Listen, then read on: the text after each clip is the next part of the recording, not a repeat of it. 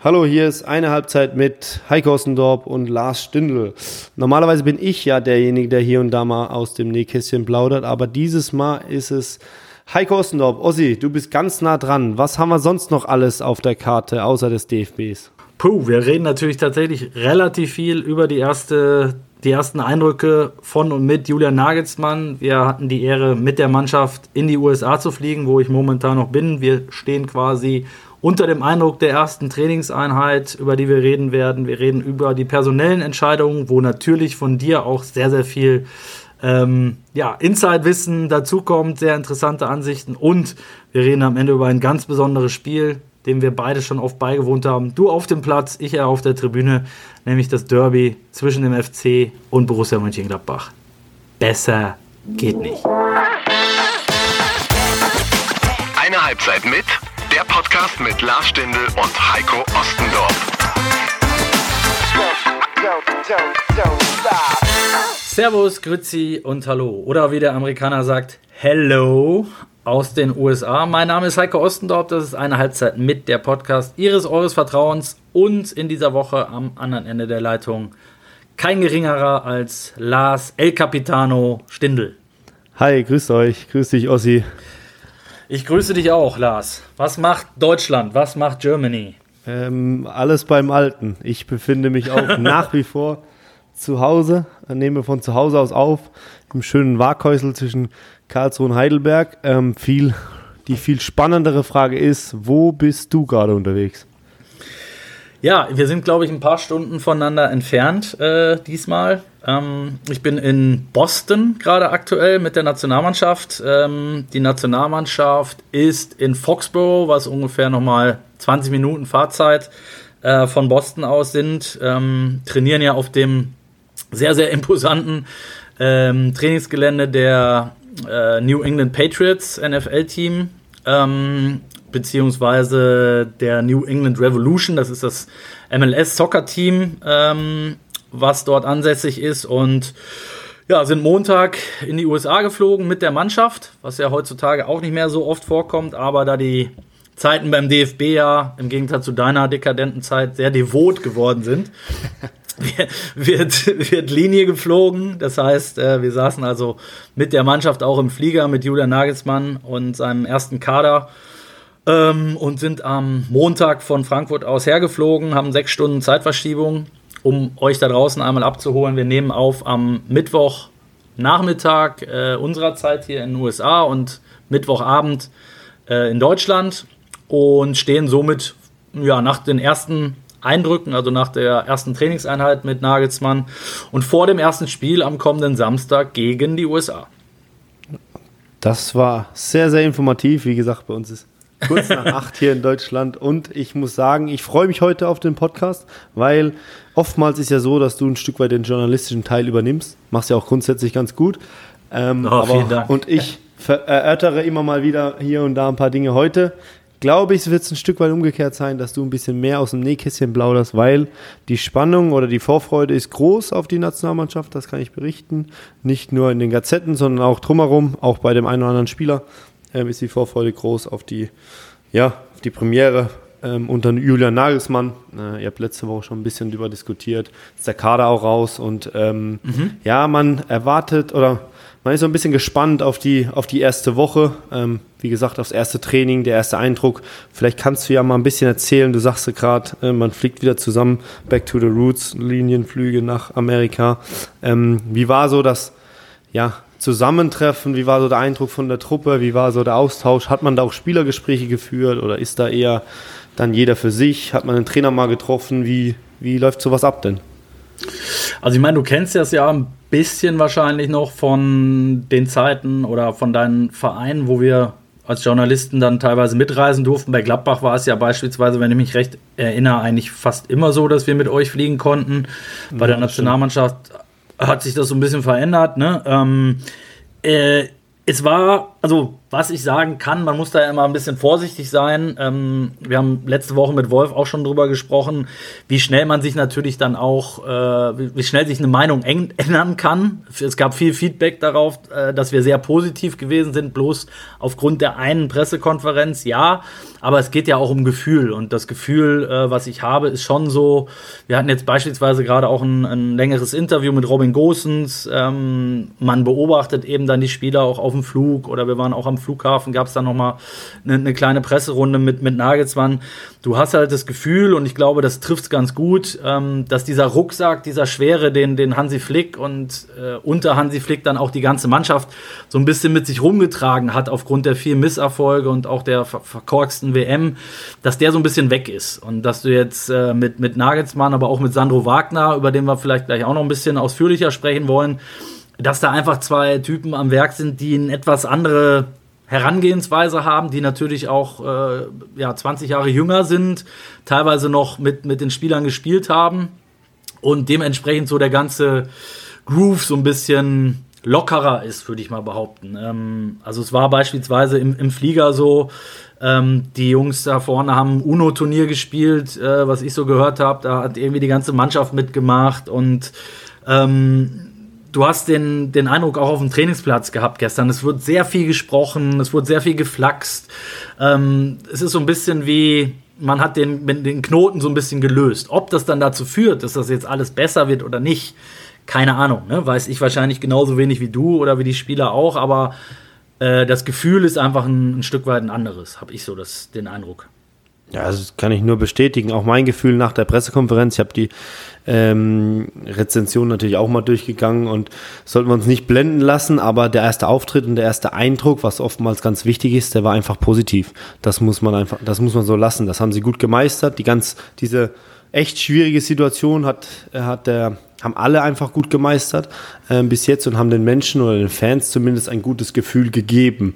Ähm, ich tue mir da immer schwer, gerade wenn du jetzt so berichtest, manchmal will man das auch irgendwie alles sehen, dass auf jetzt ja, dass stimmt. auf einmal alle Uno spielen und alle drumherum und Ja, wurde vielleicht glaube, vorher auch, ne? Wir waren nur ja, nicht dabei, ja. Genau, ja. genau. Man will natürlich jetzt vielleicht hier und da alles positiv sehen, weil eine gewisse Aufbruchstimmung entstehen soll. Ich glaube, insgesamt tut es ganz gut. Das bedeutet natürlich, dass vorher es nicht so gut gewesen war, was dann auch immer schwierig ist, aber es ist einfach so heutzutage, dass dann vieles eine positive Aufmache hat, das vorher vielleicht nicht so ganz gut gesehen wurde, aber grundsätzlich muss ich schon sagen, und das ist auch ja heutzutage gerade mit Social Media möglich, so zwischen den Zeilen ähm, kann man schon ganz gut erkennen, dass eine gewisse Vorfreude auch bei den Spielern herrscht, ähm, auch was die Reise betrifft, die nicht ganz so positiv gesehen wurde, zu Beginn zumindest, kann vielleicht auch mal zwei, drei Worte nochmal verlieren. Ja. Ähm, aber ich glaube, die Jungs freuen sich jetzt mal zusammenzukommen, sind ein bisschen gespannt, was auf sie zukommt. Ähm, ja, es ist natürlich auch wieder der Trainer vom FC Bayern was Besonderes und deswegen glaube ich schon, dass die Jungs heiß sind auf die, auf die ja, ersten beiden Spiele jetzt, auch wenn sie etwas weiter weg sind von zu Hause. Ich glaube halt, dass du, ähm, was du gerade sagtest, ne, so, man hat das Gefühl, alle, die dabei sind, haben Bock. Ich will jetzt nicht sagen, dass das vorher anders war, aber es ist natürlich schon so, dass eine gewisse Schwere reinkommt, wenn du so eine lange Erfolglosigkeit oder so viele negative Momente hattest, wie es halt zuletzt unter Flick war. Ich meine, das verspricht sich ja der DFB logischerweise auch. Das hat Großens gerade nochmal gesagt. Warum machst du sonst einen Trainerwechsel? Das machen die jetzt auch nicht aus, aus Spaß an der Freude oder wenn alles toll gelaufen wäre, äh, sondern du versprichst dir ja auch was davon als Verantwortliche. Und ähm, den Eindruck habe ich schon. Zu was das dann am Ende führt, eben, können wir alle noch nicht äh, in die Glaskugel gucken, können wir alle noch nicht. Das kann nur Wolf, das Orakel. äh, da sind wir beide dann äh, noch nicht dazu in der Lage. Aber ich kann ja zum Beispiel mal sagen, gestern das erste Training, ähm, das war halt schon beeindruckend. Also ähm, Nagelsmann hat unfassbar viel äh, ähm, Einfluss genommen, unfassbar viel kommuniziert. Der hat gefühlt in einer Einheit mehr gesprochen als Flick in zehn. Ich will das jetzt gar nicht werten, ob das besser oder schlechter ist. Es geht ja nur darum, was man sieht und was sich verändert hat. Und das ist, glaube ich, was, was sehr, sehr auffällig war.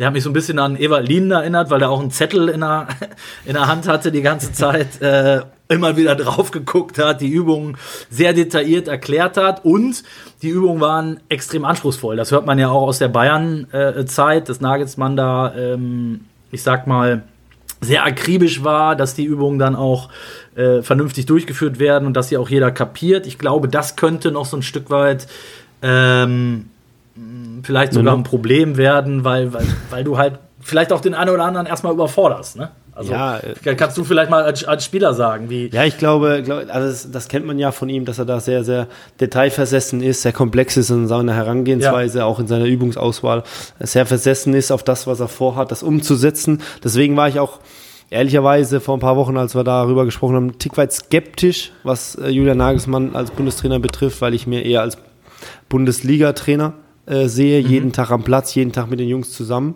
Ähm, sieht er, wenn ich dich einmal unterbrechen darf, ne? Ich glaube, das, das sieht er übrigens selber ja auch immer noch so. Das heißt aber ja nicht, dass das andere nicht auch funktionieren kann, ne? Ja, natürlich, natürlich, absolut. Und vielleicht sieht er da jetzt auch diese einmalige Chance, äh, ähm, was besonders zu reißen mit dem Momentum auf seiner Seite, weil es ja nicht so gut funktioniert hat die ganze Zeit. Und er jetzt mit einer gewissen Aufbruchstimmung, Neuanfang, äh, vielleicht was äh, bewegen kann. Also da glaube ich, oder ist da sehr, sehr von überzeugt. Und ja, das, das Gefühl haben, glaube ich, alle. Und ich glaube, dass er da wirklich das Potenzial sieht aus der Truppe, dass er sieht, was möglich ist, dass er vielleicht auch, und das ist nur mein Eindruck aus der Ferne, ein Stück weit, ein Stück weit gelernt, aus, gelernt hat aus seiner Zeit mhm. bei Bayern.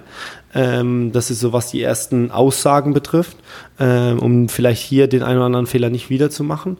Und, ähm, Sich selber auch ein, ein, bisschen zurückzunehmen vielleicht? Ja, oder? vielleicht doch eher schon, dass die Mannschaft im Vordergrund steht. Ich glaube schon, dass auch, er wusste immer, dass die Mannschaft ähm, das A und O ist und trotzdem hat er hier und da immer seine Momente gehabt, ähm, was vielleicht einfach sein Typus ist, ähm, mhm. wo aber vielleicht mit dem Ausmaß nicht gerechnet hat oder mit der Aufmache von dem, oder medialen Begleiterscheinungen, ähm, die dann relativ groß wurden in München und das vielleicht auch ein bisschen reflektiert hat und da sich ein Stück weit geändert hat und jetzt voller Vorfreude und aber nichts äh, anderes als sein Naturell und seine Überzeugung auf den Platz bringt. Das heißt, die genaue oder die gleichen Ideen, Ansprüche hat äh, wie in seinen Vereinsstationen äh, und die jetzt der Nationalmannschaft überbringen will. Und ich glaube auch und das oder bin davon überzeugt, dass auch die Kaderauswahl ähm, ein sehr, sehr cleverer Schachzug von ihm war, gepaart mit so. ein paar frischen, neuen. Da wäre ich jetzt äh, drauf gekommen, Lars, weil, weil das interessiert mich, wenn du, wenn wir, wenn wir auf den Kader gehen, der war ja, ich sag mal jetzt, ist, auch da hat sich nicht furchtbar viel verändert. Ne? Ja, aber das eine oder andere. Also ganz, ganz wichtige ja, Kleinigkeiten. Ja. Also ich glaube, sag mal, das, sag mal was so, dir aufgefallen ist. Ja, genau. Ich glaube, dass halt auch diese Entscheidung alle total, natürlich immer bedacht, immer äh, äh, alles abgewogen, aber auch sehr, sehr clever äh, nominiert wurde, in dem Sinne, in dem ja, Leistungsprinzip, was dem DFB hier und da mal ein bisschen angekreidet wurde. Mhm. Ähm, aber auch den beiden Nominierungen mit Müller und Hummels, die auch dem Leistungsprinzip unterliegen ähm, aber die halt für irgendwas stehen in unserem Land, die gewisse Werte vertreten, die gewisse Sympathien in, unseren, äh, in Deutschland haben, die für die Fans was ausmachen, mit dem man sich identifiziert hat die letzten Jahre und sich auch immer identifizieren möchte. Und dazu halt so aktuell gute Spieler wie Fürich. Okay, Kevin Behrens hat jetzt eine nicht ganz einfache Phase mit Union Berlin, hat ja Mario Basler wieder herausragend formuliert äh, die letzten Tage. ähm, aber ich finde ich höre da eine gewisse Ironie. Ja, möchte nicht zu nahe treten, aber finde ja auch immer unangemessen.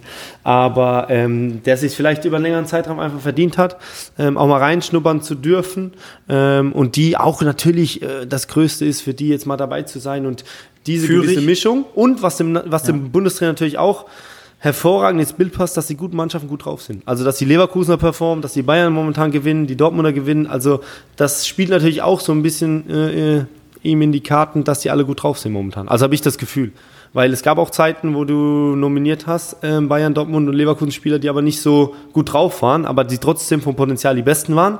Aber momentan sind sie halt auch alle top. Ob es Wirtz, Hofmann, Tar ist, ob es die Bayern sind, ob es die Dortmunder sind.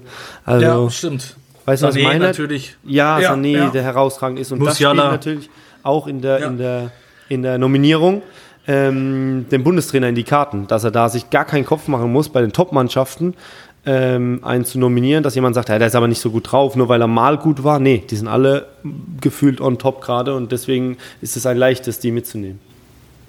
Du hast, du hast gerade ja schon ein paar Personalien genannt. Also Hummels Müller ähm, ist sicherlich viel Erfahrung, auch viel, was du sagtest, Identifikation. definitiv würde ich unterschreiben.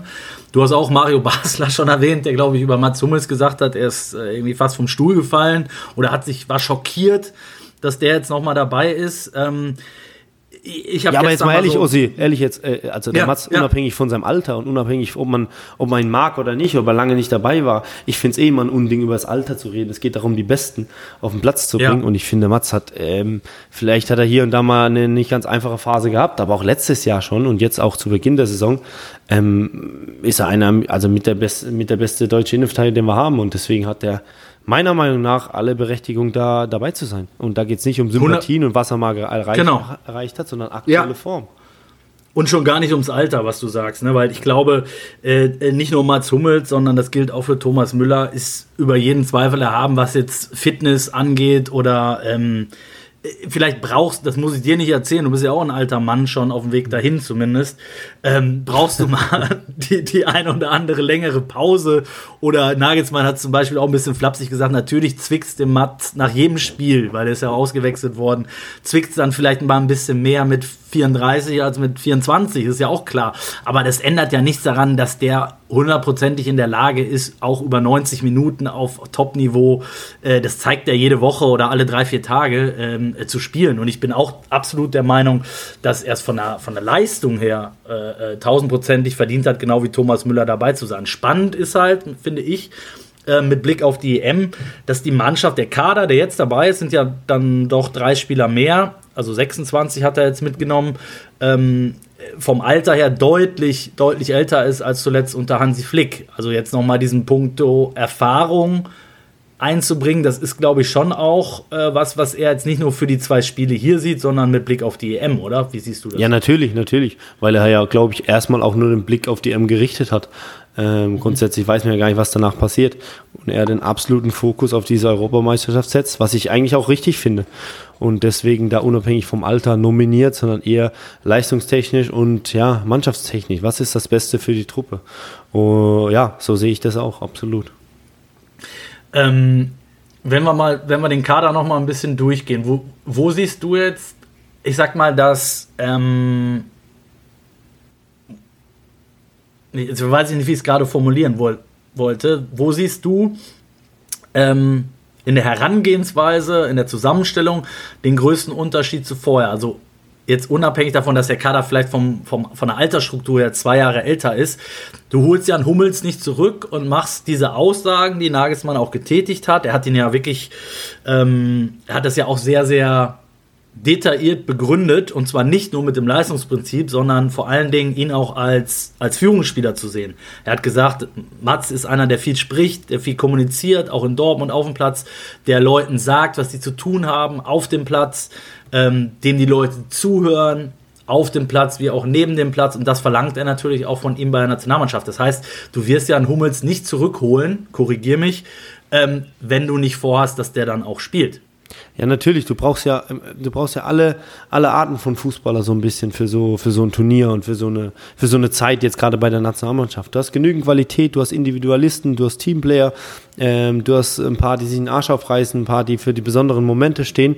Aber du hast halt hier gerade in der Kommunikation die letzten ein, zwei Jahre ähm, vielleicht nochmal jemand gebraucht jetzt dazu, der hier und da das Kommando übernimmt, der nochmal gewisse mhm. Führungsfigur mhm. ausstrahlt. Müller macht das sowieso immer, auch in der Zeit, äh, in der letzten Zeit. Ähm, aber mit Mats nochmal jemand, der eine Persönlichkeit hat. Ähm, Gerade für, für, für Situationen, wo es mal nicht so gut läuft. Weißt du, wenn, wenn mal schwierige Momente kommen und die werden kommen, weil einfach die Gegner gut sind, gegen die man spielt. Mhm. Und dann weißt du halt, was du bekommst und was du hast. Und da kann sich der eine oder andere auch mal orientieren. Vielleicht blüht der eine oder andere auch nochmal auf. Äh, ähm, wenn er nicht ganz so im Fokus steht. Das tut auch dem einen oder anderen gut. Aber grundsätzlich glaube ich, dass gerade bei der Nominierung auch auf verschiedenste Dinge geachtet wurde, wie äh, Kommunikation, Identifikation und ja, der Umgang innerhalb der Truppe und vor allem dann ja mit Blick aufs Turnier auch gewisse Erfahrung in äh, verschiedenen ja, Situationen, weil ich Julian Nagelsmann hat intern natürlich das Ziel, Europameister zu werden, sonst, das haben alle, glaube ich, sonst würden sie nicht antreten. Ähm, und da tut es natürlich gut, wenn man dann so einen Spieler wie Mats Hummels ähm, dabei hat, der vielleicht die eine oder andere Situation schon erlebt hat. Und auch wenn es zwickt, Ossi, ähm, wenn dann Viertelfinale ist gegen, keine Ahnung, Spanien, Frankreich, da kann es auch mal ein bisschen mehr zwicken. Da, da stehst du dann durch und dann äh, bringst das Ding zu Ende und am besten fährst du noch äh, die nächste Runde ein. Ähm, also da, da gibt es ja, auch, ja auch die berühmte Eistonne, oder? Ja, genau. Also und dann, äh, ich glaube, da kommt sogar Per vorbei und stellt die Eistonne persönlich auf, wenn wir wieder ins Finale kommen sollten. Ähm, aber da tut es dann gut, vielleicht hier und da auch auf so eine äh, auf so einen Spieler zurückzugreifen, weil das kann auch ähm, ja, großen Wert bedeuten äh, hier und da. Siehst du denn auch eine Gefahr? Also wir, wir versuchen natürlich das Positive zu sehen. Du ja. vielleicht noch ein Tick mehr als ich. Finde ich, find ich auch völlig legitim. Ähm, aber zu Deswegen sagen, wenn ihr. Genau, genau. Aber wenn man jetzt sagt, äh, Hummels ist natürlich auch Hummels. So, und wenn Hummels nicht spielen sollte, glaubst du, dass er sich auch mit so einer Rolle abfinden könnte, bei einem Turnier zu sagen, nur auf der Bank zu sitzen und als, als jemand, der das Team stark ich glaube, Also ich glaube, ähm, natürlich ist Mats ein Typ. Und natürlich werden vielleicht hier und da die, die ja, Gedanken hochkommen und die Themen, gerade der, der Spieler vorher mit Kimmich, Gündogan, Goretzka, die so ein bisschen für ähm, das Herz unseres Spiels standen und ähm, so ein bisschen die ja, Führungsfiguren sind ähm, und noch deutlicher waren, in, ohne, ohne jetzt äh, Müller und Hummels jetzt dabei zu haben. Ähm, aber ich glaube, und da ist Nagelsmann einfach ähm, in, in solchen Dingen herausragend. Ich denke, dass er sich auch da wieder Gedanken gemacht hat und abgewegt hat und das ganz klar besprochen hat. Und da, ich glaube, Mats schon für die erste Elf gesehen wird, um, um da helfen zu können, aber er mit ihm auf jeden Fall mit Sicherheit im, im Dialog war und auch solche Situationen mit ihm ausgelotet hat, hey, wenn es mal nicht so läuft, ähm, übers Verhalten gesprochen hat, was er sich von ihm vorstellt. Ähm, also kann ich mir schon vorstellen, dass die beiden da im, ja, unter vier Augen auch mal ins Detail gegangen sind. Mhm. Ähm, Wenn es mal nicht so läuft, wie er dann seine Rolle sieht. Und Mats, ja, der ist ja clever genug. Natürlich ist er ein meinungsstarker Typ, aber am Ende, das glaube ich schon, dass er immer, immer die Mannschaft oder das Team im Fokus hat. Und da geht es dann das ist nicht wie Borussia Dortmund Woche für Woche, sondern da geht es dann um, um drei, vier Wochen ein Turnier im eigenen Land. Ähm, und da ist er groß genug, um, um, um das zu akzeptieren, egal wie die Entscheidung fällt. Und ich glaube, dass er sich da auch einbringen kann und trotzdem alle weiter pushen äh, und von draußen anschieben kann, falls er nicht spielen sollte. Also ich glaube, dass Jürgen Nagelsmann auch das abgewogen hat äh, im Gespräch mit ihm. Wie siehst du die Entscheidung, äh, an Gündogan erstmal festzuhalten als Kapitän? Wir hatten gestern äh, eine kleine Gesprächsrunde mit ihm. Er kam ja aus Barcelona direkt mit, äh, mit Ter Stegen als einziger ähm, direkt quasi ähm, in die USA gereist. Harvards ist heute nachgereist, weil der noch eine kleine Zahn-OP hatte. Ähm, ansonsten war der Kader ja, ist, ist komplett von, von Frankfurt ausgeflogen. Und Gündogan sagte, hat gestern erzählt, Nagelsmann hat ihn ja vorher angerufen, hat gesagt, pass auf, ich will jetzt einmal am Telefon schon mal sagen, du bleibst mein Kapitän. Ähm, und das ist mir auch wichtig, dass du das vorab weißt. Und den Rest besprechen wir quasi, wenn du hier bist. Gündogan hat gesagt, er hätte es auch akzeptiert, wenn Nagelsmann jetzt gesagt hätte, ich mache Kimmich zum Kapitän. Ähm, ist das eine ist das eine Aussage, die du ihm abkaufst oder hat dich das überrascht? Weil viele haben ja schon damit gerechnet, dass Nagelsmann äh, da vielleicht schon wieder was ändern könnte. Oder glaubst du, dann wäre gleich wieder ein riesen Shitstorm unserer Seite losgegangen? Ja, ich glaube, um dem zu entgehen, hat das einfach so belassen. Weil natürlich letztes Mal schon die Verwunderung groß war, als Hansi Flick Ilkay Gündogan zum Kapitän machte ähm, und er da, glaube ich, nicht nochmal einen Schwerpunkt aufmachen wollte. Und weil natürlich Ilkay ähm, bei Man City schon über Jahre äh, Kapitän war und die größte, mit die größte Mannschaft der Welt da geführt hat. Äh, warum sollte er es dann nicht in unserer Nationalmannschaft machen? Und ja, hier und da vielleicht ein bisschen kritisch gesehen wird, aber ich ihn trotzdem herausragend finde, wenn wir ihn so nehmen, wie, wir, äh, wie er ist und ihn auch da unterstützen und auch lassen, ähm, können wir ganz, ganz große Freude haben und auch ganz, ganz happy sein, dass er ja für Deutschland spielt, weil er einfach ein außergewöhnlich guter Fußballer ist und er uns insgesamt gut tun wird in diesem Jahr und in diesem neuen System. Jetzt bist du ja ähm, durchaus auch in der Lage, so eine Kapitänsrolle beurteilen zu können. Ähm, zu sagen, was macht das heutzutage noch aus? Ist das überhaupt noch so wichtig, die Binde, oder sind die Hierarchien eh flacher geworden? Es wird sich natürlich die Frage stellen, wenn Manuel Neuer zurückkommt, wird sich sowohl die Kapitänsfrage neu stellen, als selbstverständlich auch die Torhüterfrage. Es, es ist ja ein Problem, also ein Luxusproblem, muss man fairerweise sagen, was man ja unabhängig vom Trainer Flick Nagelsmann ein bisschen vor sich herschieben konnte, musste, durfte.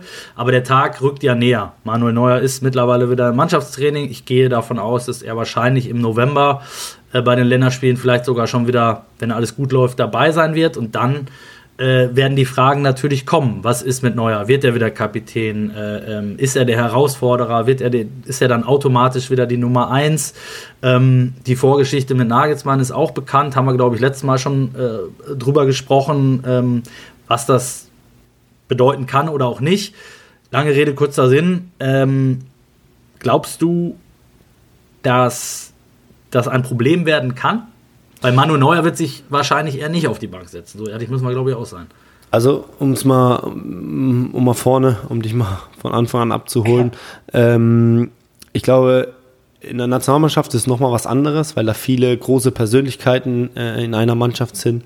Ähm, da Kapitän zu sein, ist nochmal wirklich was ganz Besonderes. Klar, beim Verein auch, aber heutzutage gibt es viele Vereine und das war ja gerade in meiner Zeit so, dass es sehr äh, ein gutes Team immer um dich herum gebraucht hat und wir das immer auch hatten und mhm. da, da viel im Verband oder im Verbund ähm, entschieden hast und auch die Richtung vorgegeben hast, in guten, aber vor allem auch in Zeiten, wo es nicht so gut lief, äh, wo du dann zusammengestanden hast und, und, durch die Dinge durchgegangen bist.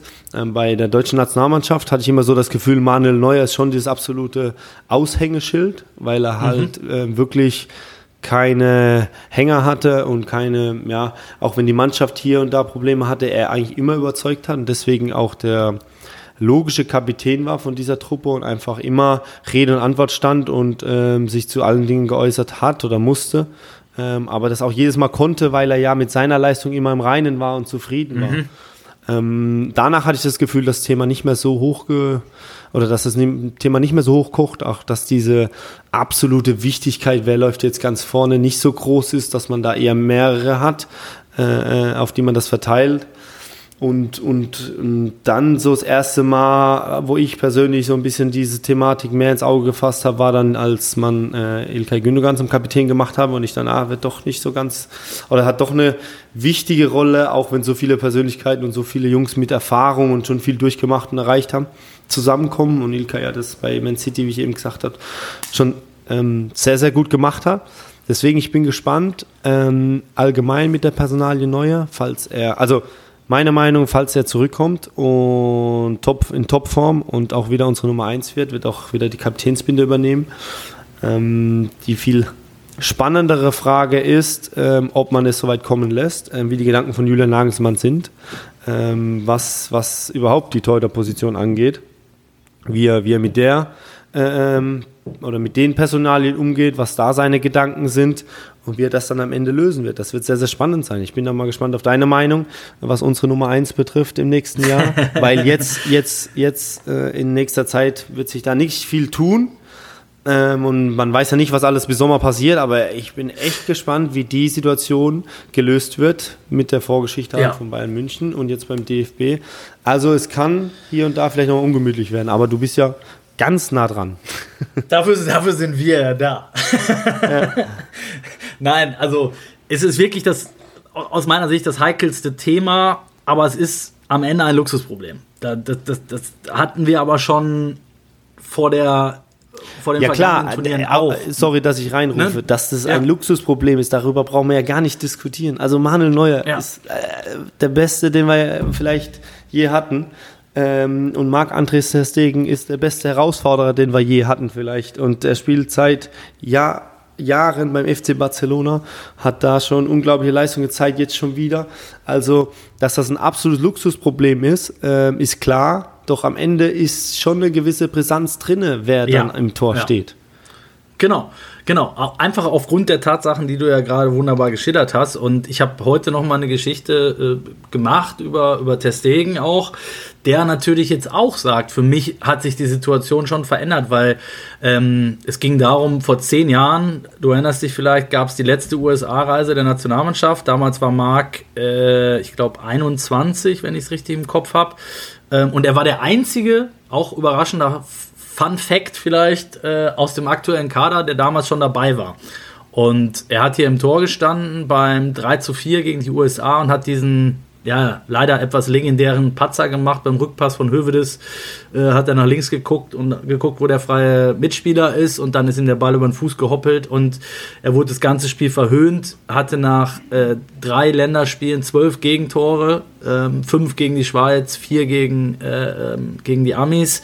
Ähm, das war, eigentlich war er damit als Nummer eins auf Jahre erstmal erledigt und jetzt kommt er zehn Jahre später hierher zurück und ist die Nummer eins. Er ist de facto aktuell die Nummer 1. Das heißt, Manuel Neuer kehrt, wann auch immer, gehen wir mal davon aus, jetzt bei der nächsten Länderspielmaßnahme äh, äh, zurück und ist dann der Herausforderer. Das gab es noch nie, seit Neuer im, im, im, Tor steht. Und ich kann mir vorstellen, ähm, dass es vielleicht bei der EM im Optimalfall, wenn es positiv läuft, zu so einer Situation kommt wie äh, 2-6 mit äh, Kahn und Lehmann. Dann wäre es dann am Ende eine, eine tolle Geschichte, wenn Neuer bereit ist, sich vielleicht auch wie Kahn damals mit so einer Rolle abzufinden und die neue Nummer 1 äh, komplett zu unterstützen. Ähm, ich sehe aber durchaus auch die Gefahr, ähm, einfach aufgrund der ganzen Vorgeschichte, dass natürlich bei jedem auch noch so kleinen Patzer von, von Marc die Diskussionen halt losgehen werden, wenn er denn die Nummer 1 bleibt.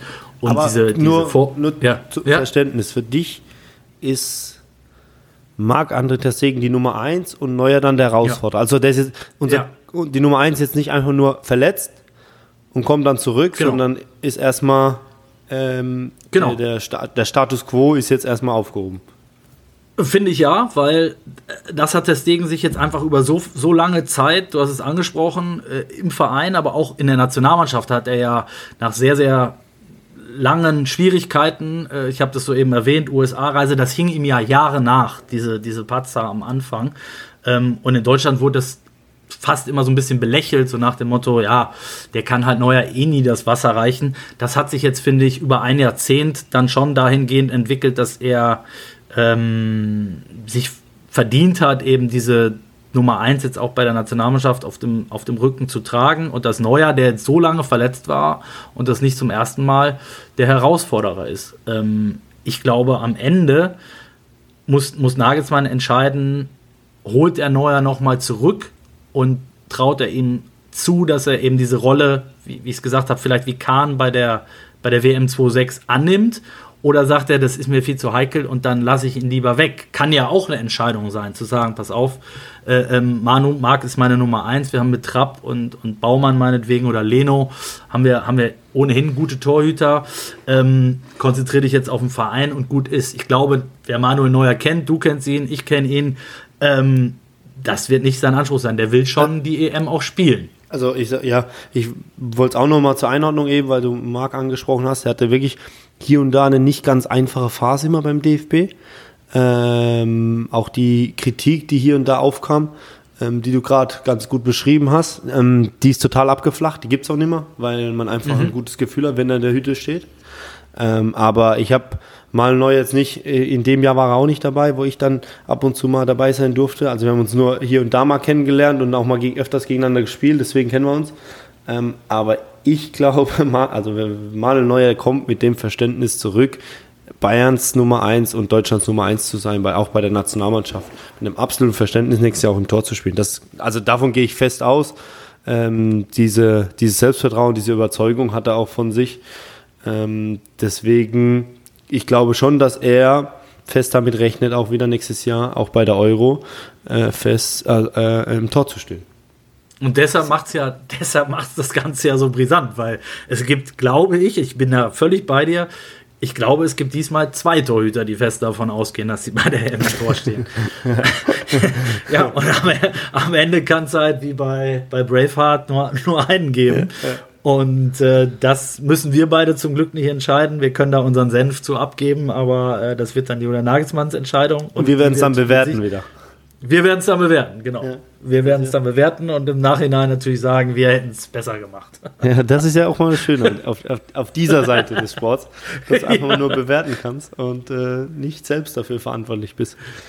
Ähm, Lars, bevor, bevor wir bevor wir am Ende ähm, nicht wieder den Fehler, aber was heißt Fehler ist es ja nicht, weil das Thema ist ja, glaube ich, wirklich spannend und es interessiert, glaube ich, auch die meisten da draußen. Wir haben Länderspielpause, äh, da ist ganz klar, wir haben einen neuen Bundestrainer, dass wir viel über den DFB reden. Ähm, nichtsdestotrotz würde ich am Ende noch, ganz am Ende noch mal einen kleinen Ausblick auf ein besonderes Spiel werfen, was du, glaube ich, auch sehr, sehr gut bewerten kannst. Ähm, ich würde mal ganz kurz, Wagner sorry, ja, ja, ja, ja, Sandro, deswegen, bevor wir jetzt zu, wolltest du rüber zur Bundesliga schon, oder wie? Was, wie, wie sehe ich das jetzt? Nein, nein, ich hätte nein, gerne auch noch eine Personalie hätte ich auch noch kurz mal äh, in den ja, Raum sehr, geworfen. Soll ich zuerst oder willst du zuerst? Mach du, mach du.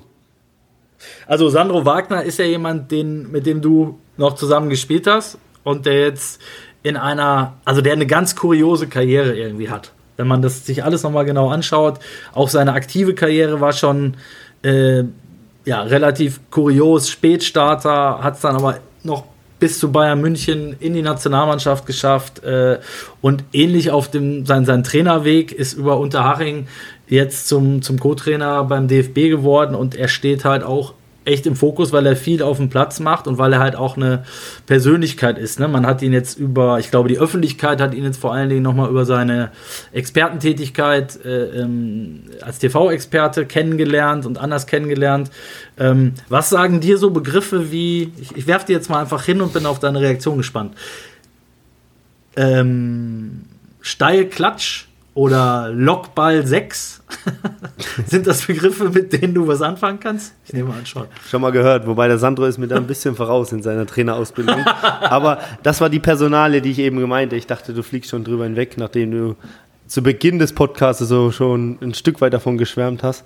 Ähm, deswegen finde ich es ganz, ganz gut, dass wir nochmal darüber reden und du hast angesprochen, ganz, ganz äh, äh verrückte Karriere oder ein, ein eigener Weg gegangen ähm, hat sich da hochgearbeitet und ich muss sagen, ähm, wer Sandro kennt, nicht nur durch die Expertengeschichte, wo die Deutschen ihn jetzt ein bisschen näher am kennenlernen dürfen, außerhalb des Sportlichen, wo auch hier und da vielleicht schon mal eine Reizfigur war, aber auch mit seinen Sprüchen jetzt äh, äh, bei dieser Kommentatorengeschichte immer mal aufgefallen mhm. ist. Ähm, aber er ist halt ein Typ, absolut. Und ich, mhm. er ist nicht das, das nur zum Verständnis. Er ist nicht der Co-Trainer, der einfach nur die Hütchen aufstellt und sich in den Sitzungen ja. beteiligt und, und, und die Dinge ausführt, die der Cheftrainer ihm vorgibt, sondern Sandro hat eine eigene Philosophie beziehungsweise hat eine Idee ähm, und geht da gerne auch mal in die Diskussion. Mit Sicherheit auch mit Julian Nagelsmann. Die kennen sich sowieso und die haben wahrscheinlich auch in der Art und oder in, in, im Großen die, die, gleichen Gedanken und die gleiche Philosophie und die gleiche Herangehensweise. Ähm, sonst äh, wären sie nicht so zusammengekommen. Wobei natürlich Sandro auch m, wusste, dass das eine einmalige Chance ist und vielleicht hier und da ein paar Abstriche gemacht hat, äh, aber er wird auf jeden Fall seinen Input, von dem er überzeugt ist, mit dem er jetzt erfolgreich war, den wird er einbringen. Ähm, rigoros wird er den einfordern von den Jungs, aber auch einbringen im Trainerteam. Wird vielleicht hier und da eine Zwisch so, so, so ein Bindeglied sein, wie man, wie man sich mhm. das immer wünscht, weil er halt mittendrin war, weil er mit vielen noch gekickt hat.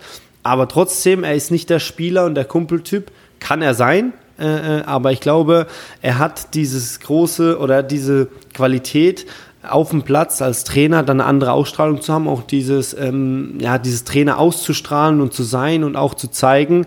Ähm, jetzt müssen wir aber, ähm, ja, jetzt müssen wir aber funktionieren. Jetzt ist Training, jetzt äh, können wir nicht flachsen. Wenn du verstehst, was ich meine. Das ist so seine, seine Aura. Total. Seine, und, das, und das kriegt man halt nur mit, wenn man dabei ist. Und deswegen war auch dieser Schachzug sehr clever von Julian Nagelsmann, den mitzunehmen. Weil Sandro kennt die Jungs, er weiß äh, so ein Stück weit, was in den Köpfen von, von vielen vorgeht. Ähm, ist aber schon auf dieser Trainerseite, hat da schon einen anderen Erfolg ähm, äh, ähm, ja, zeigen können. Fabu. Und mhm. brennt für diese Aufgabe. Ähm, nicht nur wie es Julian Nagelsmann beschrieben hat, am, am Telefon, sondern jeden Tag äh, freut er sich das, darüber und wird mit voller Begeisterung und Überzeugung an die Sache rangehen und wird es auch den Jungs vermitteln, dass das alles top ist, was sie machen, weil hier und da gibt es immer mal der eine oder andere, denkt, boah, was machen wir denn hier und so, was hat der Alte wieder für eine Übung, aber der, der Sandro wird das hinkriegen, dass da wirklich meistens Einheitsdenken herrscht und alle denken, okay, das ist der richtige Weg, so können wir erfolgreich werden. Brauchst du denn das aus deiner Sicht in, in, in einem gut funktionierenden Trainerteam? Also einen Typen, wie du, du hast es gerade sehr schön beschrieben, so, so als Bindeglied zwischen Mannschaft und Trainer, der halt eigentlich noch ein bisschen wie ein Spieler tickt, äh, aber trotzdem ähm, ja, ja schon trainermäßig auch, also ich, ich kann ja mal ein Beispiel, was, was ich sehr präsent habe, wo es, was beide Seiten, finde ich, sehr gut widerspiegelt, war Heiko Vogel, äh, war damals Co-Trainer zu meiner Zeit äh, beim FC Basel unter Thorsten Fink und war, finde ich, in einer ähnlichen Rolle. Ähm, der war sehr nah dran an der Mannschaft. Das hat jetzt gar nichts damit zu tun, dass er selber nicht auf dem Niveau gespielt hat, sondern weil er einfach vom Typ her jemand war, der einfach sehr gut mit den Spielern konnte. Die haben auch viel ich sag mal, privat dann mal unternommen oder man war mal zusammen in der Sauna oder im Kino oder whatever ähm, und hatte dementsprechend sehr nahen Draht an der Mannschaft, wurde dann aber irgendwann zum Cheftrainer und da wurde ihm das fast wiederum zum Verhängnis. Ne? Also zu sagen, jetzt ist der Kumpeltyp, ist jetzt halt plötzlich mein Chef ähm, und diesen Spin dann hinzukriegen, stelle ich mir auch nicht ganz einfach vor. Ja, das ist also, das, was, ja, das habe ich gerade gemeint, dass Sandro das hinkriegt von seiner Art und Weise her, dass er wirklich mit den Jungs relativ, also dicke ist, die viele noch kennt, aber ich glaube jetzt nicht, dass er mit den Jungs ins Kino gehen wird. Dass man mal in die Sauna geht oder dass man länger in der Kabine sitzt und über Dinge quatscht, das ist ganz normal mit dem Co-Trainer. Manchmal sogar auch mit dem Cheftrainer, aber meistens ist dann doch der, der Co-Trainer da ein bisschen näher an der Truppe ist. Ähm, aber trotzdem brauchst du eine gewisse Distanz, weil du natürlich auch ähm, der Trainer bist und auch im Trainerbüro sitzt und äh, die Sachen vorgibst. Und deswegen, und diesen schmalen Grad hat er, glaube ich, als Cheftrainer, was, zumindest was ich gehört habe, ich kann das nicht beurteilen, hinbekommen äh, von Cheftrainer zur Mannschaft. Und ich glaube auch, dass ja jetzt in der Funktion, in der er ist, dass, dass, dass er das gut machen wird, dass er diesen Spagat hinbekommen wird zwischen Autorität, aber auch mal hier Kumpeltyp sein und mal reinhören und auch mal ein Gefühl für die Situation und für die Truppe kriegen, was, was braucht man gerade, was tut uns gut, ähm, was geben wir den Jungs mit jetzt die nächsten Wochen. Und deswegen glaube ich, dass das ähm, Team um Julian Nagelsmann ähm, nicht so ganz unwichtig ist, aber auch, ja, zumindest mich positiv stimmt für die nächsten Wochen. Dann wollen wir das doch zum Anlass nehmen, dieses positive Gefühl, äh, um äh, mit dem DFB abzuschließen. Ähm, wir haben nächste Woche den Podcast mit, mit Wolf wieder. Ähm, da sind dann die beiden Spiele rum, da bin ich wieder in heimischen Gefilden und dann werden wir zumindest mal sportlich auch ein erstes Fazit ziehen können der ersten beiden Auftritte gegen äh, die USA und Mexiko. Vielleicht auch dann ähm, schon mal ein Gefühl dafür kriegen, wo jetzt hier so ein bisschen, ich will nicht sagen Geheimnis drum gemacht wird, aber ich habe schon das Gefühl, dass egal welchen Spieler man fragt oder auch äh, Trainer äh, sagen, ja, wir, wir, wissen schon ganz klar, was, was äh, Julian von uns will und wenn man dann fragt, ja, was will er denn? Ja, möchten wir jetzt nicht sagen. Also vielleicht hat er, hat er noch die eine oder andere Überraschung parat. Ähm, wer weiß. Wir werden wir werden sehen eben und dann bewerten ähm, und wollen trotzdem, weil du nur alle zwei Wochen am Start bist, Lars, äh, noch einen ganz kurzen Blick auf die Bundesliga wagen, ähm, weil da steht natürlich deinem Ex-Club ähm, ein, ein sehr, sehr wichtiges Spiel an, nämlich das Derby gegen den FC. Beide beide nicht ganz einfache, äh, nicht ganz einfacher Lage. Ähm, wir haben sowohl über Köln als auch über Gladbach schon, schon gesprochen, aber jetzt steht eben dieses Spiel an. Ähm, du hast es ein paar Mal gespielt ähm, und weißt, was das, was das bedeutet, sowohl für, für die Kölner, aber auch für die Gladbacher.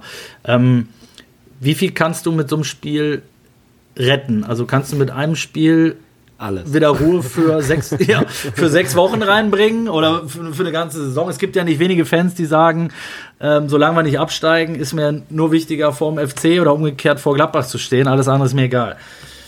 Also nicht ganz einfache Situation, nicht ganz einfaches Spiel für beide. Ähm, das stimmt.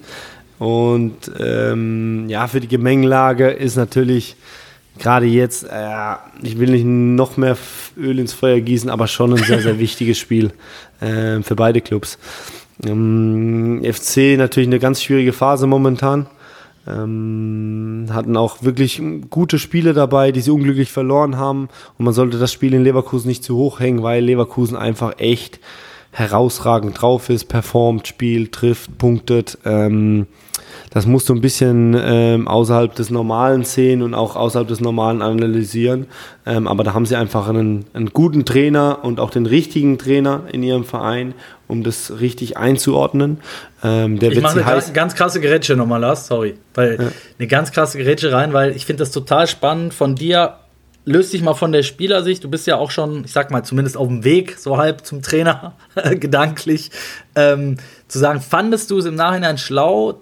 Weil ich, ich schätze Steffen Baumgart auch, äh, um das vielleicht klarzustellen, über, der ist fast über jeden Zweifel haben und passt nach Köln zu 1000 Prozent. Aber ich fand es nicht clever, dass er sich auf diesen verbalen Clash mit, mit Leverkusen vor diesem Derby, wo du als FC ohnehin mit dem Rücken zur Wand standest, eingelassen hat, der ist ihm jetzt irgendwie ein bisschen um die Ohren geflogen. Würdest du auch sagen, dass es im Nachhinein nicht schlau war und dass er das vom Derby gegen Gladbach vielleicht besser nicht machen sollte? Oder wie siehst du das jetzt ja, aus Trainersicht?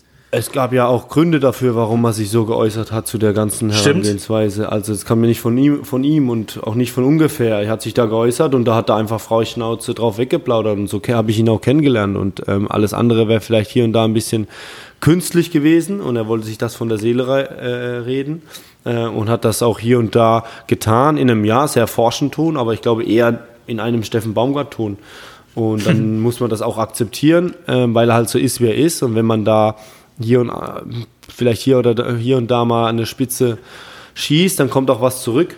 Ähm, er hat das natürlich mit dem Bewusstsein gemacht, vielleicht was auslösen zu können äh, in eine andere Richtung, weil er natürlich auch wusste, unter normalen Umständen wird es ganz schwer, da was zu holen. Und ich glaube, auch ohne dieses Scharmützel ähm, davor wäre es schwer geworden, weil einfach, wie ich eben gesagt habe, Leverkusen herausragend performt. Aber nochmal zurückzukommen um, um, zum, zum Derby am Sonntag. Ähm, da wird er die Jungs heiß machen. Das hat er immer, immer getan. Ähm, das sieht man auch in der Doku, ähm, wie wir damals gegen uns die Jungs heiß gemacht haben, als wir das Spiel gewonnen haben. Ähm, aber auch die Brussen, die werden heiß sein, die werden sich darauf freuen, weil das natürlich eine Riesenchance ist. Die haben hier und da ähm, ein bisschen Pech gehabt mit den Ergebnissen, von der Art und Weise, von der Herangehensweise war man immer sehr zufrieden. Äh, man hat natürlich jetzt am Freitag mit dem 2-2 gegen Mainz so ein bisschen der erste Dämpfer, weil man da sich schon erhofft hat, den nächsten Dreier zu landen und dann, dass die Saison so richtig losgeht. Aber das ist natürlich wieder, klingt jetzt blöd und von außen betrachtet es immer einfach, aber es ist eine Riesenchance für die Jungs. Und ich bin auch davon überzeugt, dass sie das Spiel gewinnen werden, weil sie nicht nur qualitativ ein Stück weit besser sind, sondern vor allem auch ja, von, von der Art und Weise sich der Situation bewusst sind und ich bin echt, ich glaube echt, äh, oder ich bin echt positiv gestimmt für das Spiel äh, äh, sonntags. Ich kann es leider nicht ganz verfolgen, weil wir vorher spielen. Ähm, aber da ist echt viel Brisanz drin. Ähm, da musst du dich halt mal auswechseln lassen. Ja. Schon wieder. Ähm, da Schon ist wieder. Echt, ähm, da ist viel Brisanz drin, aber ist eine Vorfreude. Also die Spiele sind richtig cool, wirklich. Und man schaltet dann vorher, vorher hat man ein paar Dinge im Kopf, so was passieren kann und Tabelle kennt man und ähm, die ganzen Spielchen kennt man. Aber wenn es dann losgeht, dann freut man sich einfach drauf. Also wenn man dann eine halbe Stunde vorm Spiel schon zum Warmmachen geht und ausgepfiffen wird, das ist einfach ein geiles Gefühl, wenn man weiß, man hat ein paar Fans dabei hier im Eck. Ähm, und wir haben ja auch, ich will ja das recht neutral hier, weil wir ein neutraler Podcast auch hier und da sind. Klar werde ich den Borussen die Daumen drücken und freue mich und werde da mitfiebern, weil ich die Jungs kenne, weil ich den Verein mag ähm, weil ich ewig verbunden bin mit denen. Ähm, aber auch für den FC wird es besonders sein. Und die kennen ja das Gefühl auch, vor heimischer Kulisse aufzutreten und wissen, wenn wir heute ein Top-Spiel machen und Gladbach schlagen, ähm, dann kann das alles ganz schnell in eine andere Richtung gehen. Also da ist viel Brisanz drin ähm, und eine gewisse Vorfreude. Und ja, ich werde mich beeilen nach dem Spiel und werde dann ja Ohne Duschen so, nach Hause. Ja, so viel wie möglich noch davon mitzubekommen, weil es einfach ist einfach ein geiles Fußballspiel, muss man einfach so sagen. Ja. Und ihr werdet nächste Woche vielleicht nochmal drauf eingehen. Äh, Wolf wird es dann auch nochmal kommentieren. Also, das ist einfach ein geiles Ding, sonntags mittags. Hast du zum Abschluss für unsere treuen Hörerinnen und Hörer noch eine deine Lieblings-Derby-Anekdote parat, die, die, noch, die du noch nie erzählt hast?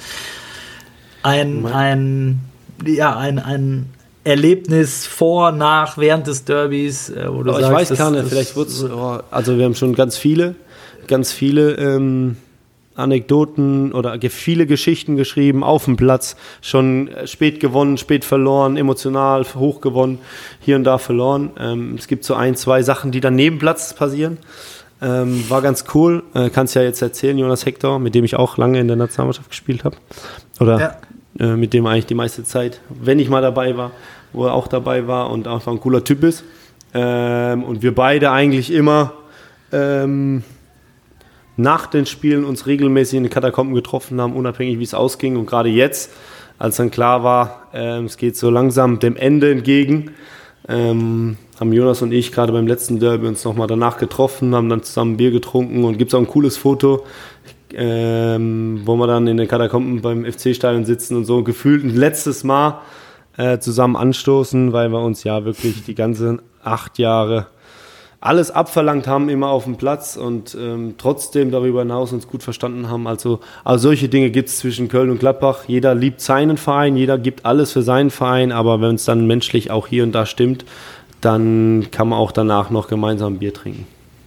So soll es sein. Gab es Alt oder Kölsch? Bei uns Alt, bei den Kölsch.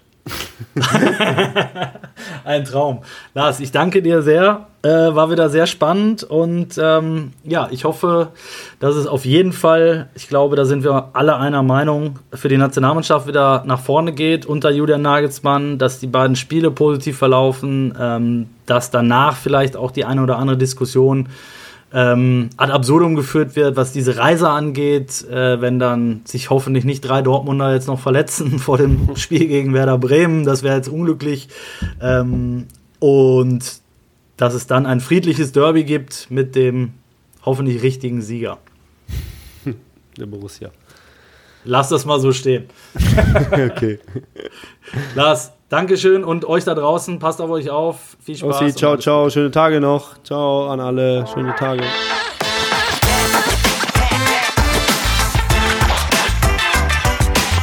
Das war eine Halbzeit mit der Sportbuzzer Fußball Podcast.